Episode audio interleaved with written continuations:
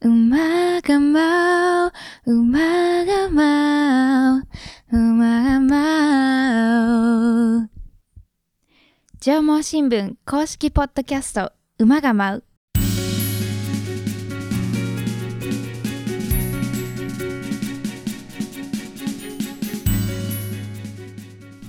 この番組は群馬県の地方新聞上毛新聞で働く社員たちの裏話を中心に群馬の今を紹介するポッドキャストです多彩なゲストをお招きするほか実際の取材現場や紙面イベントなどのエピソードも紹介していきます現場で奮闘するリアルな声を聞いていただき少しでも群馬のことそして上毛新聞のことを身近に感じてほしいというそんな願いが込められていますご案内は営業局の日野原明と総務局の伊藤奈々です。よろしくお願いしますよろしくお願いします。ちょっとあの配信から少し時間経っちゃったんですけれども、はい。えー長崎新聞のポッドキャスト、はい NNN さんに出演してきました出てきました。ありがとうございましたありがとうございました。あのー伊藤さんもあとはい時田記者もね、はい。参加していただいたんですけれども非常にもうゲストとしてバッチリ群馬のことをアピールしたんじゃないかなと できてましたかね。思いながらもまあ日野原はちょっと2点ほど反省がございましてお何ですか？えーまあ、普通に緊張した。で聞くとなんだろう自分で編集してないからか分かんないですけど妙に声の表情が暗くてつまんなそうにしているように感じちゃってあの自分で配信聞いててめちゃくちゃなんか申し訳ない気持ちになってしまったっていうのが一つ、一つ。はい。えーでまあ、それに派生してなんですけれども、はい全然内容を責めなくて、おえー安牌しか喋んないっていうその それ個人的な反省点なんですけど人様のところで暴れられないうなと。ーんなんか、えー無駄にいい子でいてしまったというところをすごく反省しておりますが、まあ、本当に150回と151回目というね、記念すべき配信で馬が舞うとコラボしていただいたとはい。いうところで改めてこの場でお礼を申し上げたいと思います、えー、六倉さんはじめ皆さんありがとうございましたありがとうございました。またねあのー公式お兄ちゃんでありお姉ちゃんであるはい。ポッドキャストの先輩ですのでお世話になっていければと思っておりますはいはい日野原さんが反省生かす場面が欲しいって言ってますよ。えーあの日々改善していきたいと思います。はい。まあそんなこともあって今回は、えー私が比較的話しやすいテーマ一番テンション上がるテーマですよね。で設定させていただいたというような感じになりました。今日のテーマ何でしょうか？はい。今日のテーマはですね、高校野球です。はいもうそんな時期ですね。はい。去年も一番楽しそうだった気がしますね。あーウキウキしてました。えーテーマ高校野球ということでええ編集局運動部から中村穂高記者に来ていただきました、うん今年の高校野球担当記者ということで、はいまあ、昨年も同じテーマで、えー運動部吉野記者に来ていただきましたけれどもまたちょっと違った目線でいろんな切り口でお話ができるかなと思います、えーこの後中村記者お招きしてトークしていきます。えーそれでは始めていきましょう。馬が舞うスタートです。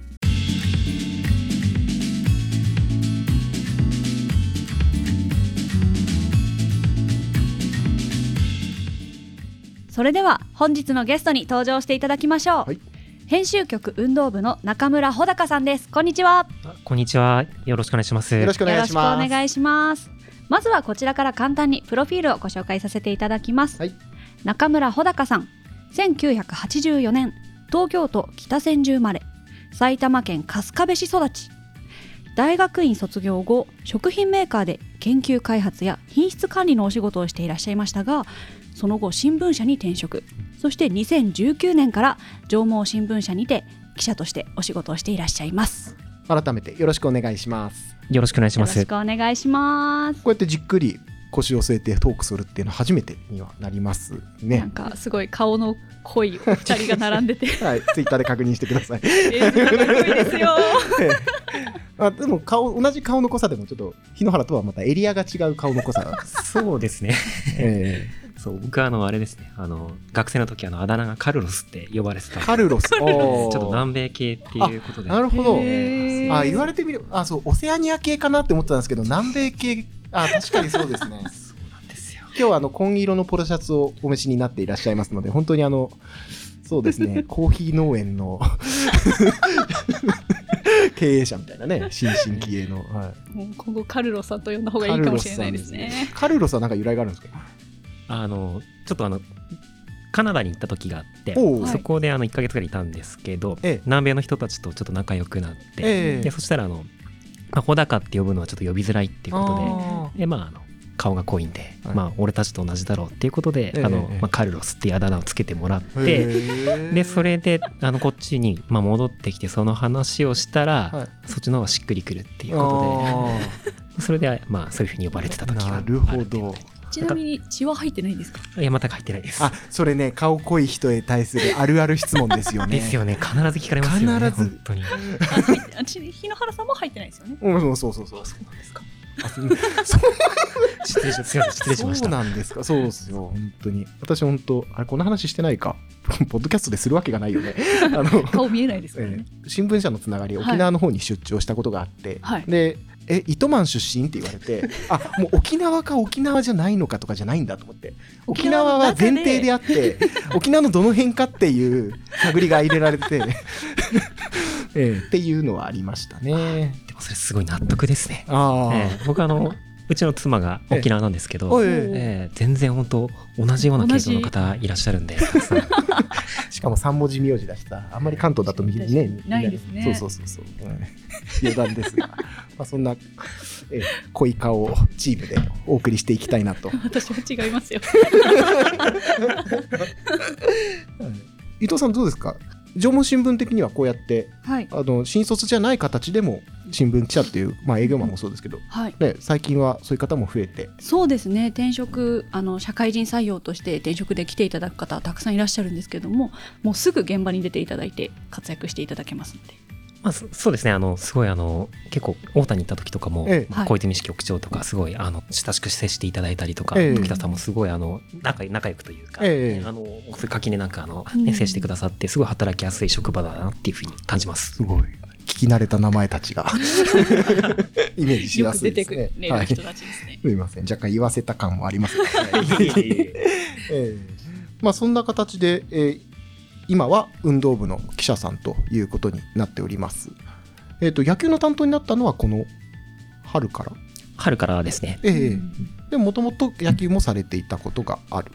そうですね。中学生の時にまあ野球部だったっていうのが、うん。ええ。まあ、それぐらいなんですけど、はい。うんでもまあ運動が全般スポーツが全般的に好きでみたいなそんなところもあって。まあ、そうですね他のスポーツも結構好きなものがあったんで、ええまあ、運動やりたいなっていうことで、なるほど。えまあ、そんなスポーツ大好きの中村さん、はい。まあ、今回いわゆる夏の大会、えー夏の甲子園につながる大会がいよいよ今週末からはい。スタートというところになっております、今年の夏の選手権特徴見どころまずいただけますかそうするとそうですね。今年のあの見どころというかまあ特徴なんですけど、まあ、ええ。実力校がまあうまく分散しているところが特徴かなとは思います。まあ、県大高崎さんとか、はい。まあ、前橋育英、明和剣王っていう、まあ、この春、ね、ベスト4に残ったところは、まあ、見事、まあ、分かれてますし、ええ。うん。あとはまあ、例えば高崎小大府だったりとか、うんうんあとはね、前翔さんだったりとかっていう、まあ、みんなシード校なんですけど、ええ。うん。うまくなんかあの同じような力のところが当たるような形になっているところもあったり、そのあたりがあー特徴といえば特徴なんですけどなんかあれあれですねこう春関東大会があってで県大高崎が5年ぶり3度目ということで関東王者になりました、なんか県大高崎が突き抜けてくるのかなと思ったらそういうわけでもないんですね。まあ、頭一つ抜けてることは間違いないかなとは、うん。まあ、思うんですけど、はい。まあ、前橋育英さんだったりっていうのは、まあ、ええ夏に向けてあの調整してくるってことで有名なところだし、あー。うんで同じく、まあ、明和剣王もまあ関東で初めて一勝したりっていうのもあって着実に力をつけているし、まあ、そういったところもあるので、まあ、あと夏の雰囲気っていうのも、まあ、多分よくご存知だろうなとは思うんですけどまあどこにも可能性はあるのかなっていう。なるほど。うん。そういうところでは非常に見どころがたっぷりというところですね。はい。でそのそれぞれのチームに、まあ、有力な選手がそれぞれいてというような感じですか？そうですね。今年は投手の方がなんか比較的ちょっと名前が出てるかなと思うんですけど、ええええええ。例えば県大高崎だったら、ええ。まあ、もちろんあのエースの児玉君だったりとあかー。で前橋育英だったらあの岩崎君だったりとかはい。っていう、えっと、明和慶応だったらあの140キロ以上投げられる左腕の、えっと、ストー君だったりとか、ええええ。うん。で正大府だったらあのちょっとまだプロ中の選手だったあの星野君とかっていうね、今年はあの、えー特にプ、えー投手の方がえなんかまあ名前は前に出ているかなっていうイメージはありますね。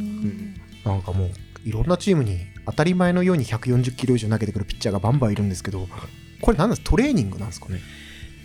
多分冬場のトレーニングっていうところが大きいんじゃないかなって思す。結構聞くとみんなあの、まあ、冬場で4、5キロ、まあ、増えるじゃないですか。はいはいはいえーで、それで結構ストレートがちょっと伸びるようになったっていう子もいたりとかするんで、やっぱトレーニングの質っていうのは昔とだいぶ変わってきてるんだろうなっていう印象を受けますよね。昔なんかほとんどいなかったですよねなんか昔かん自分のチームの監督で130までは130キロまでは努力でなんとかいけるけど、はい140は才能だみたいなことねなんか言それ本当ピッチャー出身の監督が言ってて、うん、今本当150ですら高校生で投げる子いるぐらいなそうですよね。すごい。はい。まあでもやっぱり高校野球ってピッチャーじゃないですか。あ野球って。最後はピッチャーが抑えられるかどうかだと思うんで、えええってなるとやっぱりピッチャーいいところって、ええ。まあ、有利だよなって思いますよね。あって考えると県大高崎って、えまあ、エースの児玉君にしろ、はい。まあ、その後に続いていく加藤君だったりとか、えええー多田君だったりとか、はい。まあ、あと今年入ってきた1年生だったりも、まあ、140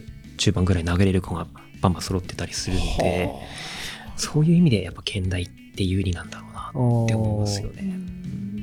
その今あれですか球数制限みたいな話もだいぶ今ね一般的になって、複数のピッチャーを揃えるチームが当たり前のように出てきたっていうのが、まあ、ここ何年かの流れだと思うんですけど、うんうんまどうですか、あ、夏なんかはどこの、まあ、有力校もそうだと思いますけど、えまあ、うまく系統して、なるべく、あの体力温存して、決勝、準決勝あたりに備えていくっていうのが、まあ、やり方なんじゃないかなって思います。ああじゃあそのあたりもそう別に役割を決められたじゃあ君は先発タイプだ君は中継ぎタイプだって固定するんじゃなくてもう誰もがいつ出てきても大丈夫なように力のあるピッチャーがどんどんいるっていうのが強いチームの条件みたいな。そうだと思いますね。まあ、役チームによってまあ役割っていうのはある程度あるのかなと思いますけど、ええ投げろと言われたら投げられる子たちがやっぱり揃ってるんだろうなっていうイメージはありますよね。結構変わってきてますね。いや、変わってきてます。取材してても感じますか？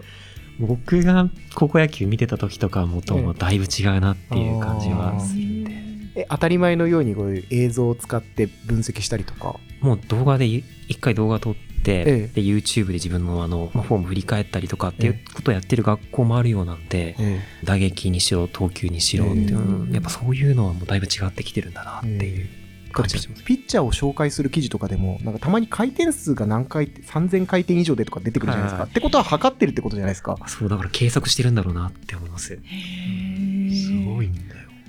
だから結構設備もどこも充実してきてるんだなって昔よりは、えーそういう道具を揃えたりとか。そうですよね。えーまあ実際に見たわけじゃないんですけど、えうん、休息もちゃんともうスピードみたいなの多分あって、ええで測れてるみたいだし時代はデジタルな。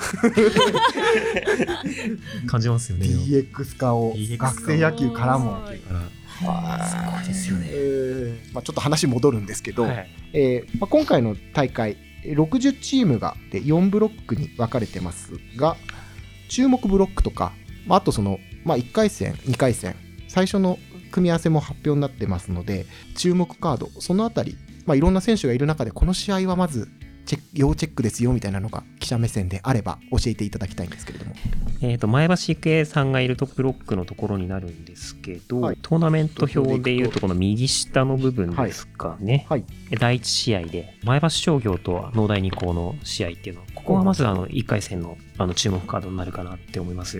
やっぱり前橋商業さんって今結構その投打のあのバランスがすごいいいっていうことなんで公立校の中で。話聞くんでかなり実力がある方なのかなと。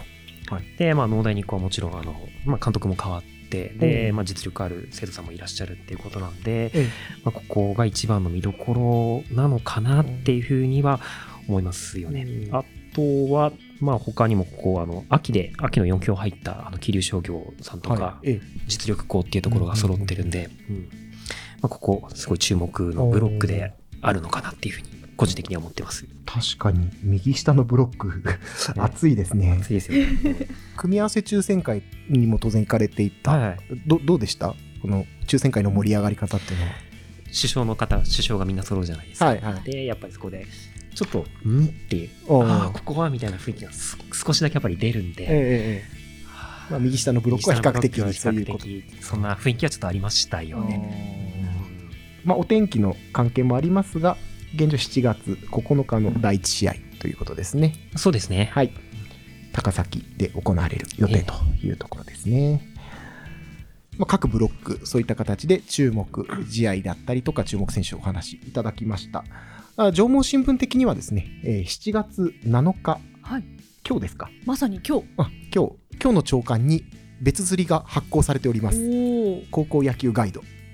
出場全チームの写真と特徴とそれぞれ書いてありますのでそちらもぜひご覧いただきたいという PR は少しだけ入れさせて これも昨年同様ですけれども同じ入れさせていただきました。はい。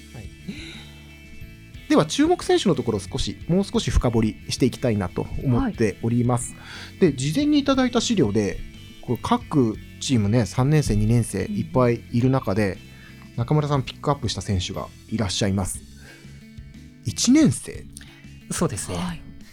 どちらのチームの？えですか、ー県大高崎の、はい、はい。えー石垣元気くんっていう、おお、え1年生右腕ですね。はい。北海道の登別から来た、えまあ、あの最速145キロか6キロは出るっていう1年生なのえ まだだって15歳とかですよね。まだ15歳なんですよ。まだ15歳、中学校卒業したてなのに。ええ。いやでそんな選手層が薄いチームじゃないですよから、だってさっきだってねいろんなエースの児玉選手から始まって。えねえ。えってかは関東大会でも投げ？ーそう、関東の春の帝京戦でも投げてますね。先発で7回まで投げて、でもちゃんと抑えて、へえもうすごい。入学してすぐぐらいってことですよね。えー入部して間もなくってことですよね。すごいもう1年生と思えない貫禄で、へえで、140キロ前半の球もガシガシ投げてたんで、あそっか。だから最速って言っても平均でどれぐらい出てくるかってまた別の話になってきて。そう。なるほど。そう。やっぱりもうここぞっていう時はもう143キロ、2キロ、バンバンって投げてきて、全然動揺してる風に感じもなく、こっちも心臓も強いんだなっていう、うん。メンタルの方もちゃんと鍛えてきてる。まあ、天性のものかもしれないですよね。なるほど。そう。で、監督とかコーチがやっぱり、ええ。この冬越えて、ええ。まあ少なくとも3年生になるまでには、まあ、150キロ投げてるだろうっていう。はあ。えそっかさっきね冬場のトレーニングってね話ありましたもん。ね、え。ちょっとね動画もあの事前にそのお名前いただいてたので、はい。動画も見たんですけれども、はいまあ、確かにダイナミックな感じ。で一瞬なんかちょっと小柄かなと思ったんですけどそりゃそうですよね。まだ15歳ですからね。確かに。身長もだんだん伸びて。175か6はあると思いますね。ええ。そこまで小柄ってわけじゃないですね。じゃあ冬場またさらに一回りも二回りも。筋肉が発達していく時ですもんね。ねえ。高校生なんでまだ多分ちょっともの伸びると思うんで、ああ。すごい。末恐ろしいって感じなんあですよ。ええ。県大高崎それなりにプロの選手だって輩出している中で、ええ。ー監督コーチはどどんなような受け止めですか？え石垣君について。はいそうですね、石垣君、まあ、間違いなくあの高校生世代代表するピッチャーになるだろうっていうふうに、ええ言ってるんで。でもその片鱗をもう関東大会で見せたんで、ええええで、強豪校相手に堂々としたピッチングっていうことで、あで、決勝でも先発5失点で崩れるってなってるんですけど、えまあ、投球内容やっぱりすごい堂々としてて、ー。監督がと多分途中で変えなかったんですよ。ちゃんとあの一定のところまでしっかり投げ切らせて、え。ええまあ、多分成長させようっていう意味もあったんだと思うんです関けど。東大会の決勝で。すごい。えーでも多分それを任される任せて大丈夫だって思わせてるっていうことなんで、まあ、まあ相当実力はあるんだろうなっていう、なかなかないじゃないですか、そういうことって。じゃあもうし取材してて目の前で見るわけじゃないですか、えどえ本当にこれ1年生なのっていう感じですか？雰囲気的に。ー本当に1年生なのかっていう雰囲気で、へもう落ち落ち着いてるんですよね。へあんまり幼さを感じないっていうか、すごかったです。楽しみですね。楽しみですね。え注目選手について教えてくださいということで、まあ、石垣投手の話いただいたんですけれども、まあ、あと何人か書いていただいていてもう一人も県大高崎お。なんですよ。何年生ですか？1年生の。お1年生。こっちは左投げなんですけど、ええ。であの佐藤龍河君っていう子で確か神奈川の子だったかなと思うんですけどお兄ちゃんが今、えー佐藤志龍君っていう3年生のこっちはあのバッターが野手なんですけど、ええいて、ええ。まあ、2人であの甲子園に出たいっていう、あそうなんですね、へー2人とも夢があるんですよ。だから彼はそもそももともとの評判は高い？そうですね。あのアンダー15の日本代表のエースだったと思うので、はあ。うん。知名度は佐藤君の方が高いんだろうなって思います。もともと彼も140キロ中盤ぐらいのストレートを投げれる子で。1年生だよ。すごい。すごいですよね。え佐藤君もあの関東大会でええ。投げていて、あそうなんですね、まあ、ちょっと本調子っていう感じではなかったっぽいんですけど、ええ。まあ、やっぱりそれでも、ね、140キロ台バンバン投げてたんで、こっちもやっぱり期待の1年生っていうことで、ね、監督とかコーチも、うん彼も石垣君と2人で高校野球背負っていく子になるだろうっていう。プロ何人も出してる監督とコーチがそれを言ってるっていうのはすごい楽しみですねいやー、すごいなって思います。この先3年間、投手陣は安泰だよなって思います、本当。ちょっとしちょっとお兄さん目線からいくと怪我だけはしないように頑張ってほしいっていうね大切に育ててほしいですよ そうですよね。まあ、今ねまた球数制限とかでね選手を大事にしようっていう動きはあるので、あれだと思いますけど、さっきあれじゃないですか。あの戦力が均衡してるみたいな話もあったんで、はい。注目選手でいくと県大高崎以外にも当然もうバッターでも注目選手はいらっしゃいますか？そうですね。あの、公立高校の中で、あの、安中総合校の梅山博夢くんっていう、ほう。ね、3年生の子なんですけど、この子が注目かなって思います。去年をね確かに群馬県の公立からは利根商業からもね広島東洋カープにうんということでこう群馬の公立校からプロ野球選手みたいな流れはあります。今年もプロ注目でそう、梅山選手。そうなんですよ。梅山選手。え、ちょっと前にあの、ナンバーっていう雑誌でもなんか紹介されていて、はい。で、まあ、投げてもすごいそうなんですけど、ええ。監督が言うには打撃の方がすごいという。はまあ春の大会ではちょっとそこまで活躍したっていうわけではなかったんですけど、あ、はまあ、潜在能力もとてつもないっていうことで、ええーこの夏あの大暴れするんじゃないかなっていうふうに個人的には期待してます。これ担当記者ならではの目線ですね、長期的に取材してるからこそね。なるほど。いいですね。そうやってでも見守りながら目の前で取材相手が大暴れしていくっていうのはね楽しみですね、楽しみですよね、そこはすごい本当にもう。はい、どうですか？春から取材、まあ、野球担当ということで取材されてますけれどもだからせっかくなのでこの専門的なね高校野球を取材する記者だけが知ってるこぼれ話みたいなのがあればちょっとお聞きしてみたいんですけど。そうですね。あの、関東大会のあの決勝で、はい。はい。えー県大高崎のあの、堀江大和くんっていう、はい。あの、左打ちの、ね、ちょっと小柄な選手いらっしゃるんですけど、はい。堀江くんが、あの、チャンスで、あの、まあ、バントして、えでそれは結果的に内野安打になったんですけど、はいはい。一塁線ほんとギリギリの5ミリぐらいのところにうまく球が転がって、へでそれでセーフになったんですよ。はい。でそこであのベンチの中で、ええ。あの堀江の1ミリっていうふうに言われてたんですね。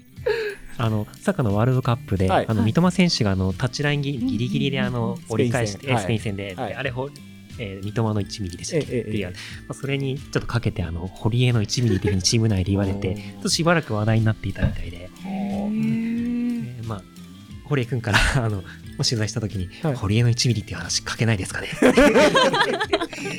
振られたんですけど。ちょっとねあのそれ盛り込めなかったんですけど、ええまあ、確かにこの文脈を書かないといけないからちょっとね分量的に収まらない。そうなんですよね。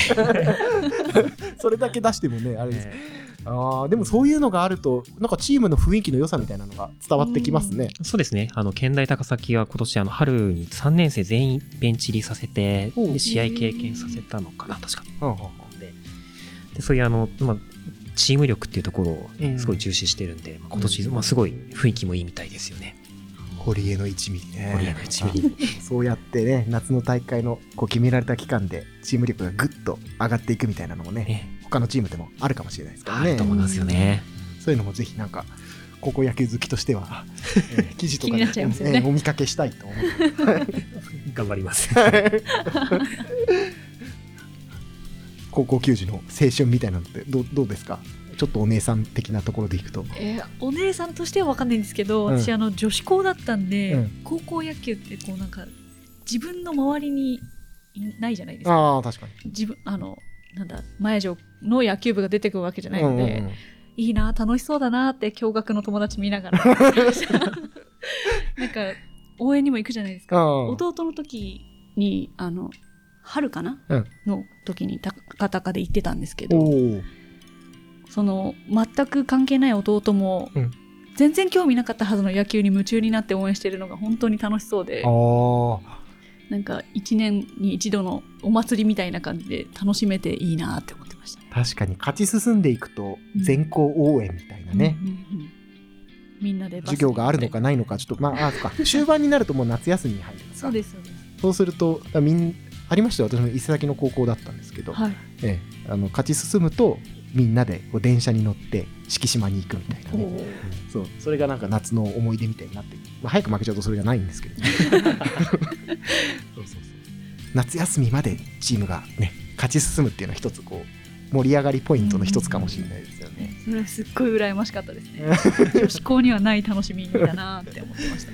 青春なんだね野球部以外の人もそういうのあるんですね。いやあると思いますね。ええ野球部の応援やりたいから吹奏楽部に入るっていう子もあいたんですよそうか。結構。そうか吹奏楽もともとそうですそうです。中学学吹奏楽でうん。共学に行った子はその野球の応援が何よりも楽しみでコンクールの練習よりうん。すごい全力かけてたっていう子もいたので、えー。ああでも私も前橋商業で吹奏楽やってたのがいとこ。はい、いとこのうんうんうん、ね、えー、5つくらいしたかな。そう。本当に吹奏楽で応援したいっていうんで。うん。そう。でしかもその時毎週甲子園行ったんですよ行きましたよね。そう。そう。でクラリネット担当だったんですけど、はい。テンション上がりすぎてクラリネット忘れてっちゃったんですよ。で？で？テレビに映ってるんだけどなんか手拍子しかしてなくて「おいどうした?」っつったら「クラリネット忘れちゃった」って。言って、えーそれをすごく思い出しました。でも楽しそうな顔してました、はい、そう応援の話が出たんでまあコロナのねあれもあったんですけど今年は4年ぶりに声出し応援解禁。おおしかも1回戦から一般観戦も。あそうなんですね。ということで、まあ、去年吉野記者とね応援トークでやや盛り上がったんですけれども、もう見れない。あったんですがそのあたりはどうですか？だてか中村さんもそういった意味ではそのフルスペックの夏の大会って見たことないわけですよね会社入ってか。ら。そうですね。僕あのこの会社来てから全然そのフルスペックの応援って見たことがないので、はい。えーコロナで本当、まあそういった意味ではすごい楽しみですよね。もうあれ記者目線じゃなくていいです。個人的な目線でいいんで、はい、気になってる応援とかなんかありますか？やっぱあのその前橋育英の応援がすごいっていうふうに、あのまあ、埼玉にいた時からやっぱそういうのを聞いてたんで、そこまで轟いてたんえですね。ー。やっぱ前橋育英って名前すごい聞いてたんで、ええ。僕の時は。それをあの間近で見れるっていうのがやっぱり楽しみなんですよね。そうやっぱり応援って、はい。まあ、どの競技もそうだと思うんですけど、ええ。応援があると選手ってすごい力出るじゃないですか、ええ。ですごい応援だとやっぱりホームみたいな雰囲気になるんだろうなと思って、はい。それをこの肌で実感できるっていうのはすごい楽しみですよね。吹奏楽にね力入れてる高校さん、まあ、さっき伊藤さんからそんな話もありましたけど、はい。結構ありますからね、うん。そういった意味で応援の力、うん、これ見たいなでも本当に空いちゃってるからね。先輩から継承されてるものされてないもの。確かに。もうこれきっかけに新しくなんかこれや始めてみましたみたいなもしかしたらうん。あるかもしれないですよね,、あ探してみたら面白いかもしれないですよね、ええ。それ。ね伝統的なね確かに。大根踊りとかは相変わらずあるかもしれないけどそれだってもしかしたらマイナーチェンジあるかもあるかもしれないしですね。本当にマイナーチェンジ。れないないか。してるかもしれないですよ。まあ、育英さんでいくと、メドレーでガンガンやりますけど、ね、個人的には C オフですね。あーはい、ぜひ。有名どころですねはい。聞いてみたいですよね、はい本当。桐生大地のね、狙い。まあ、あの、これ、去年もやってますんで、吉野記者の会、もしあれなら聞いていただければ、あの、イケイケ前橋とイケイケ高崎の違いの話とか、あのかなり、えー社内でも話題になりましたので、ぜひ、ぜひそちらも聞いて振りください返りしていただければと思います。ということで、今まで注目選手など含めて注目試合触れてきました。えー今日は特集紙面も出ていますが、えーこれから実際に大会が始まって、中村記者はいろんなところで取材をしていくというところですね。えー縄文新聞、もちろん地元の新聞として高校野球の取材向き合っております。意気込み、または読みどころなどあったら教えていただきたいんですけれども。はい、そうですね。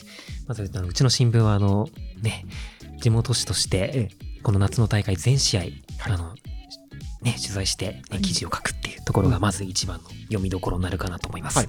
でさらに言えば、あのね、選手たちのあの苦労だったりとか、うん。活躍の裏にある、あのね、努力だ、努力だったりとか、まあ、ね、乗り越えてきたことだったりとか、い。そういったのにスポットを当てたあの、まあ、白球の歌っていうのを今年もやりますので、はい。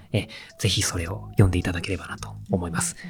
ね他にもね、いろんな角度から、あの、やえー野球の試合の面白さだったりとか、はい。プレーの解説だったりとか、えね、専門家の方に来ていただくあの、熱球解説っていうのはい。も今年もやるだろうとは思うので、えね、そういったあの、我々、運動部、まあ、縄文新聞が、ね、総力を挙げて、はい。あの、高校野球報道しますので、はい。ぜひ読んでいただければと思います。ありがとうございます。ありがとうございまあ、今日ちょっと裏話メインだったんですけども、はいそのね、直球のね、記事の方もぜひ読んでいただきたいというところですかね。そうですね。まあ、球場にもいますもんね、中村さんね。必ずいるんで。腕章つけて顔が濃い方を見かけたら、カカルロスさんって。カルロスさんね。まあカルロスさんって声をかけられた瞬間にそれリスナーですから、まあそうですね。大事にしてあげてください。ということで、えー、間もなく始まる高校野球の夏の大会についてお話をお伺いしました。中村さん、今日はありがとうございました。どうもありがとうございましたありがとう。ございました。馬が舞う馬が舞う縄文新聞公式ポッドキャスト馬が舞う。そろそろお別れのお時間です。ありがとうございました。ありがとうごいざいました。ちょっとあの、やや興奮しながら喋ってしまめっちゃ楽しそうでした。すごい久しぶりにこんな楽しそうな日野原さんを見ました。う。頭の中に質問が出るわ出るわ、本当にね。えー止まらないですねえー楽しい時間を過ごさせていただきました。うん。やっぱなんか自分の青春時代ちょっとこうよぎるのがまたいいんですよね、高校野球。はい。今年も楽しみに記事をたくさん読んで発信していきたいなと思います、なんとなく。発信って別に拡散したいだけですけどね。自分の方で勝手に拡散するんですね。そうです誤解なきよ。はい。まあこういったところも踏まえて、え番組ではご意見、ご感想をメールで募集しています。こちらすべて小文字で、馬アットマーク、ライジン .com、uma アットマーク、raijin.com、こちらまでお気軽にお寄せください。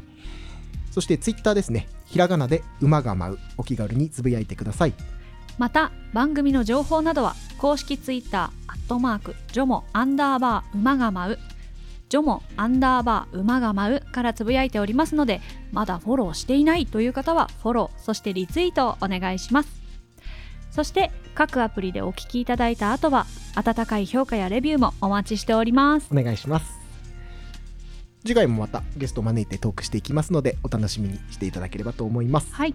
ここまでのお相手は縄文新聞社営業局の日野原明と総務局の伊藤奈々でした。ありがとうございました。ありがとうございました。